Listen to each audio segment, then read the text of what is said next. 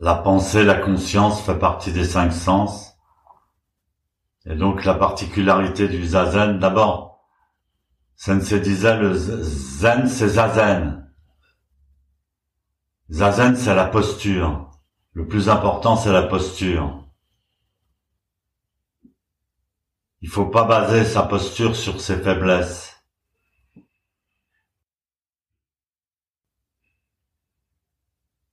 Faut pas que notre posture dépende de nos faiblesses. On en a tous, mais on les met pas en priorité.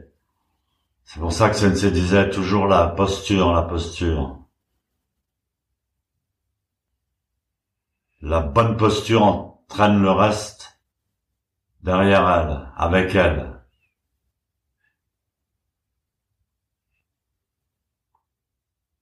Donc le mental, je disais que c'était la même chose.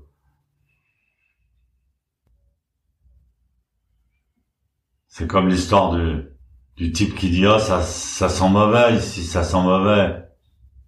Qu'est-ce qui se passe? Ça sent mauvais. En fait, il a de la merde au bout du nez.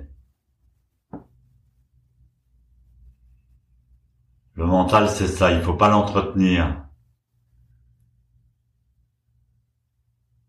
Pas pendant Zazen. Le mental, il a des, des fonctions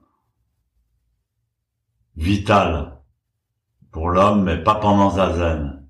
Pendant Zazen, au contraire, on doit créer de l'espace sans mental.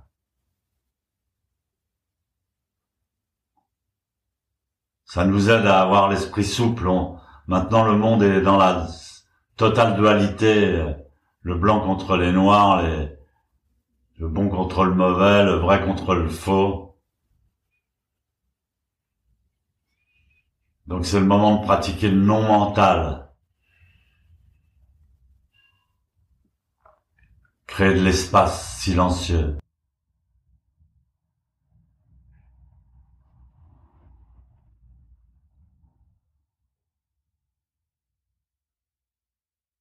Maître Wonchi dit, dans le, dans le Zazen Shin,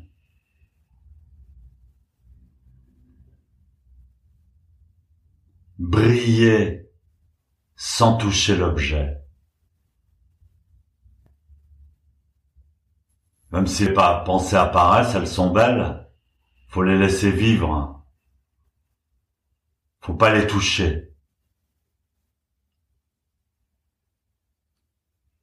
Faut pas s'y attacher. Après elles passent, elles disparaissent.